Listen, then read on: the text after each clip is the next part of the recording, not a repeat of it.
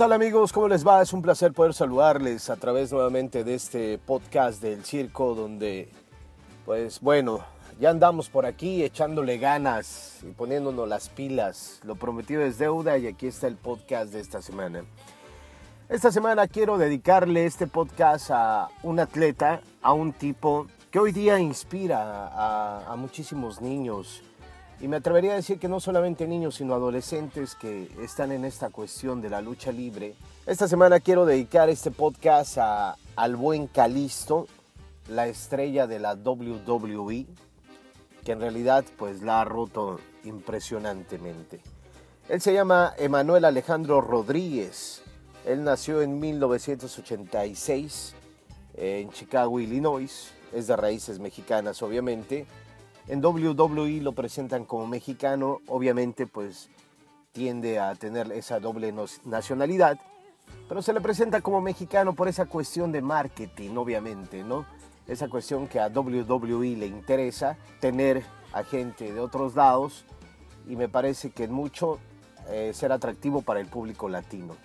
Entonces, Calisto hoy día es una de esas grandes imágenes, a mi manera de ver, de la WWE. Ese sistema de lucha que tiene, esa forma de luchar que tiene, esa alegría con la que lucha, pero más allá de la cuestión técnica y, del balance que podríamos hacer en todos sus logros, que ha tenido muchos logros, también hay que recordar que Calisto se convierte en lo que es por esa cantidad de fracasos que ha tenido, por esa cantidad de decepciones que en su carrera se llevan y que como en la vida diaria se presentan y las vivimos todos en diferentes parámetros, en diferentes formas, en diferentes momentos, en la vida misma.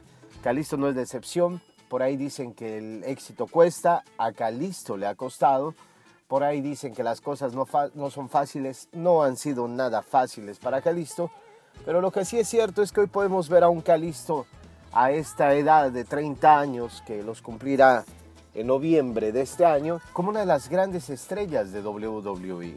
Y cuando me refiero a los papás, retomando ese tema, esa satisfacción que deja Calisto en su forma, en su manera de luchar, en, eh, en esa variedad que presenta en sus máscaras para los niños, no solamente latinos.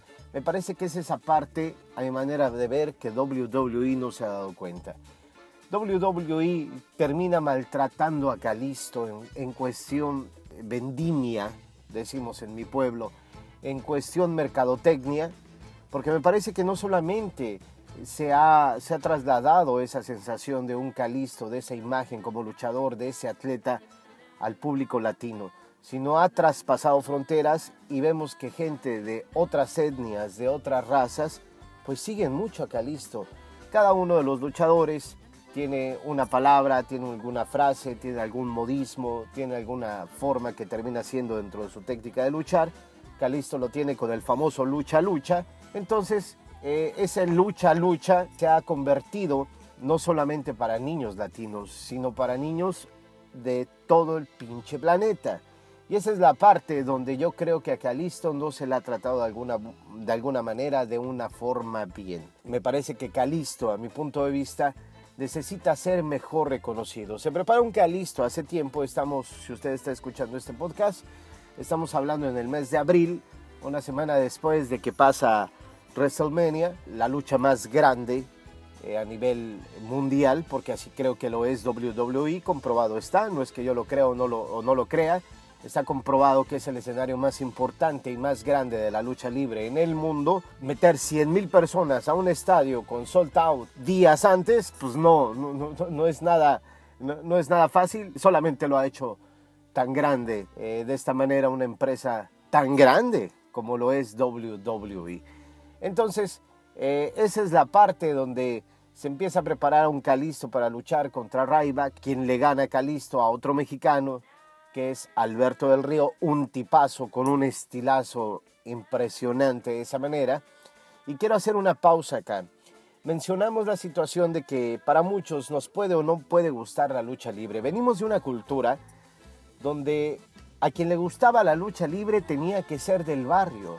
A quien le gustaba la lucha libre tenía que ser de, tenía que no haber estudiado, tenía que ir a escuelas federales, cuando menos en la República Mexicana, que es de donde soy yo, y que la lucha libre no era un deporte para, para, para disfrutar eh, por parte de ciertos sectores sociales. Entonces venimos con esa muy mala y asquerosa idea de que la lucha libre no es para cierto tipo de gente. La lucha libre empieza a, crecer de una manera impresionante. En México lo ha hecho la AAA. No sé si bien o mal, cada quien lo juzgará. A mí no me toca mencionar eso, pero lo que sí es cierto es que ha cumplido con su chamba, presentando luchadores que van y, y la gente les aplaude, la gente les grita, la gente les mienta la madre. Es esa forma en que se vive la lucha libre en México y tal vez por eso se vive cargando esa sensación de que la lucha libre pues no es para gente bien. Hoy en día pues todo ese tipo de circunstancias ha roto el protocolo, ha roto el esquema.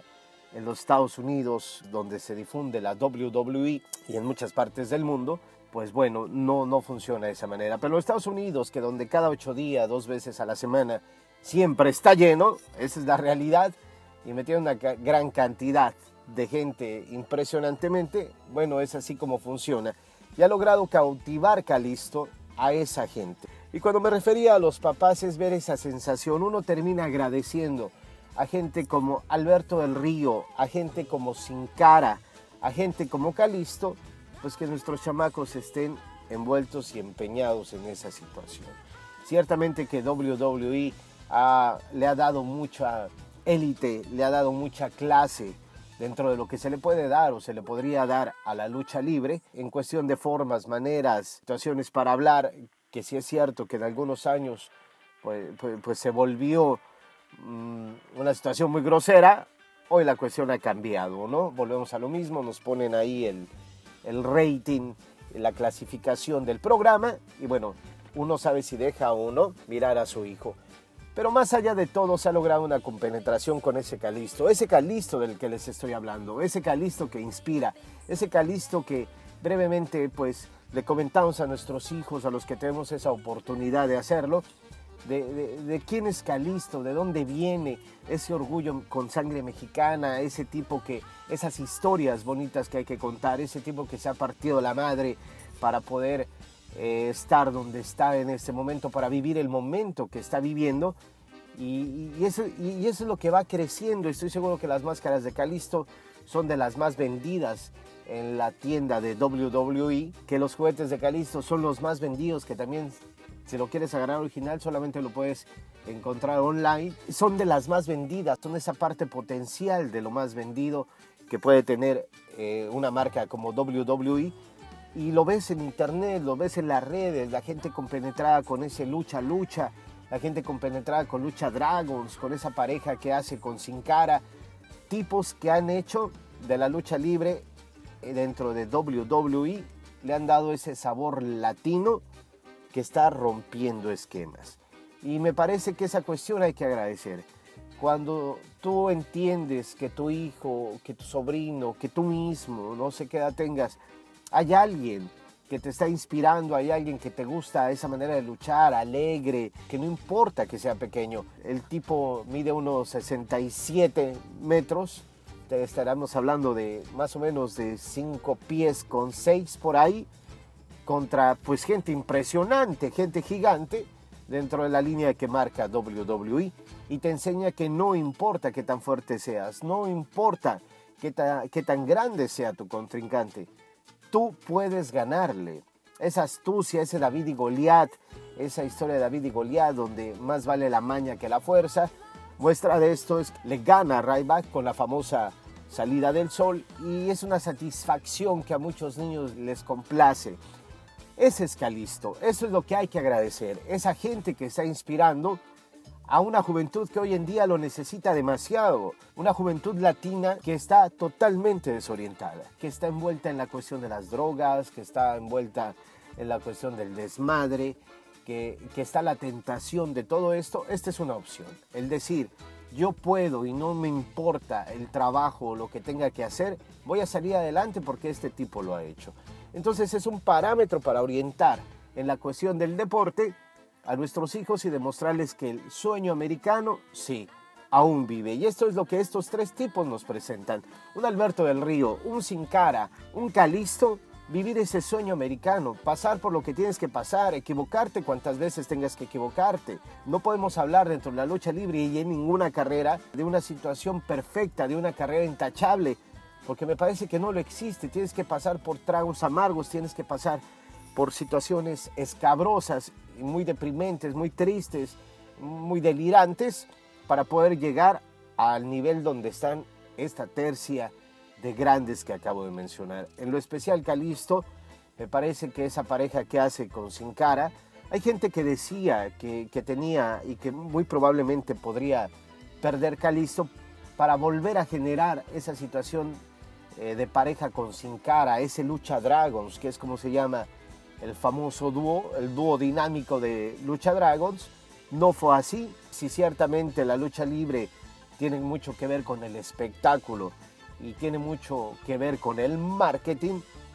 WWE no lo hizo de esta manera, pero también me parece que, que hay un desconocimiento total y un maltrato al público latino para su ídolo con Calisto. Y les voy a decir por qué. A mi manera de ver y en mi sentir, en el WrestleMania, pues la gente preparada, la gente quería ver más de seis horas de, de transmisión de WrestleMania eh, con un pay-per-view que si podías tener tu WWE Network, eh, pues podrías verlo. La gente estaba pegada ahí. Entonces de repente no hay, no hay un schedule de quién va a luchar contra quién. Eh, WrestleMania empieza a una hora determinada o se avientan con la puntada de que hay un previous y de que en ese previous Calisto disputará y defenderá su título contra Ryback. Y esa es una cuestión que dices, no mameyes. No me parece que la lucha de Calisto tendría que ser la lucha de Ryback Calisto, Calisto Ryback. No me parece que tendría que haber sido la primera, donde apenas va llegando la gente, donde la gente apenas se va acomodando, donde la gente en sus casas apenas salió a comprar la botana o va llegando y le dicen, espérate, ya está Calisto ahí. Me parece que ese es un maltrato para el público y me parece que también es un maltrato para Calisto. Me parece que la lucha de Calisto contra Ryback no tenía que haber sido la primera. Y me refiero no a una situación tal como luchador, sino me parece que una situación tal con el público que sigue a Calisto. Mínimo lo hubiéramos visto en la segunda o tercera o cuarta, no me importa cuál era el número, pero sí me parece que Calisto y Ryback necesitaban gente acomodada en el estadio donde se presentó WrestleMania. Me parece que eso es lo que se necesitaba, que la gente merecía ver una lucha como la que dio Ryback contra Calisto. David y Goliat, el, el fuerte, el poderoso, el musculoso, el grandote, contra el también fuerte, pero más pequeño, pero más angosto, pero también más hábil e inteligente, que fue la manera en que nos mostraron que ganó a Ryback se le pudo haber mejor tratado a Calisto y si WWE se da cuenta que entre mejor se le trata a Calisto, se le va a tratar mejor a los seguidores de Calisto. Y dentro de ese esquema que ellos han marcado como situación de mercadotecnia, tener a un Calisto por algo, por captar al público de habla hispana, me parece que entonces hay que tratar mejor al público de habla hispana. No sé ustedes qué piensan, a mí me parece que tuvo que haber sido, no sé si la segunda o la tercera, o la primera de WrestleMania, pero cuando la gente ya haya estado sentada. Es como que lo aventaron como diciendo, para que la gente se dé cuenta que ya empezamos. No es por ahí. Esa es la parte que no creo.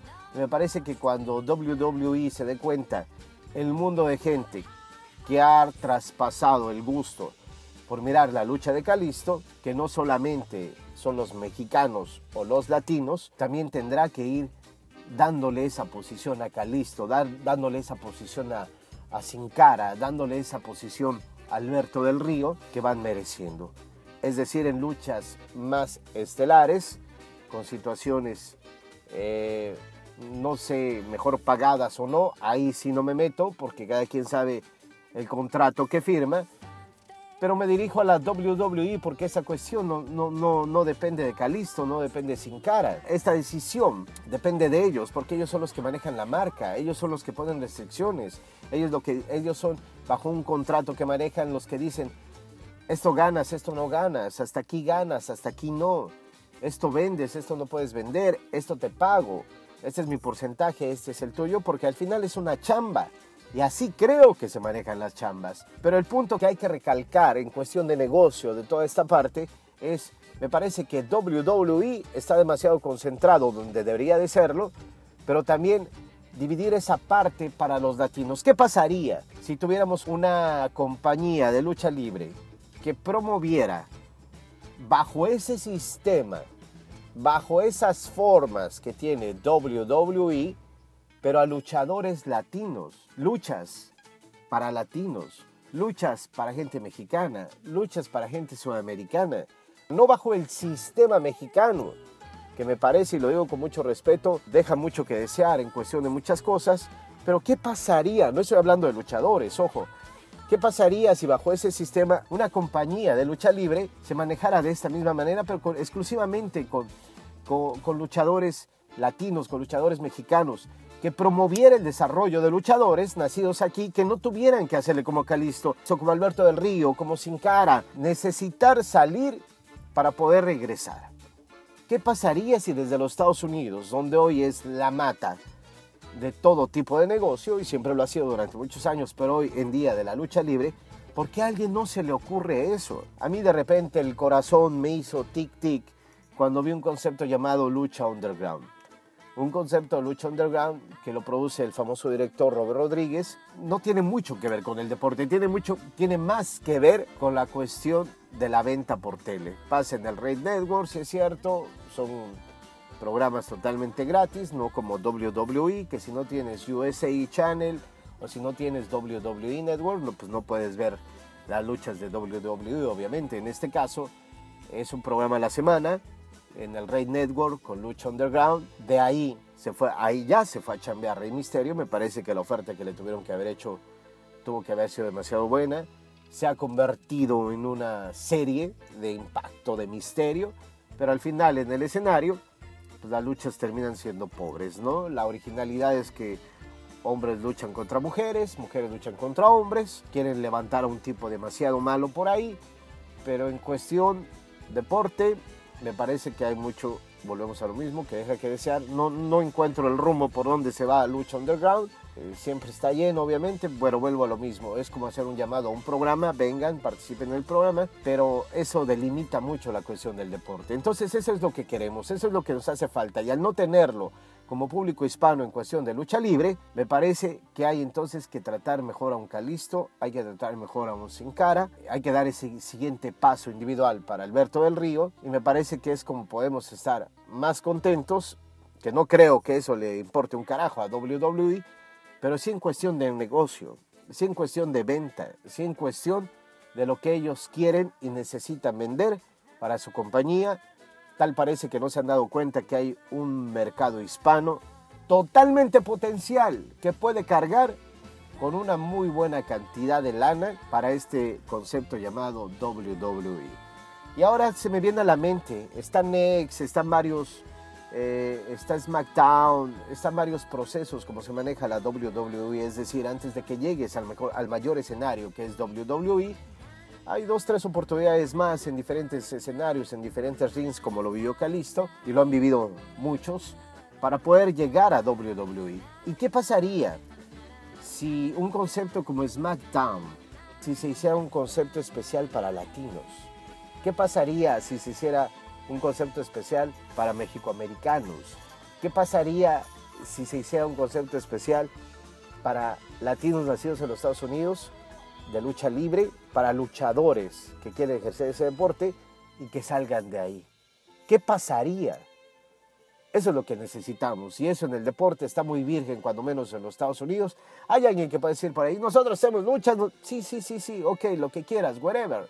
Pero vivimos en otra generación donde en ese momento el mercado puede dar un cambio con un concepto diferente. Ahí tienen la masa y ojalá que traten mejor al público hispano, al público mexicano, al público latino. ¿Y de qué manera WWE lo va a hacer? Obviamente, tratando mejor a un Calisto, tratando mejor a un Sin Cara y con mejores oportunidades también para Alberto del Río. A los tres, porque los tres en este momento son ídolos de nuestros niños, de nuestra juventud, y además inspiran, que es lo que tanto necesitamos en este tiempo. Hasta aquí llegamos, muchas gracias, este fue mi podcast, un abrazo muy grande, que la pasen muy bien, nos escuchamos en el siguiente. Adiós.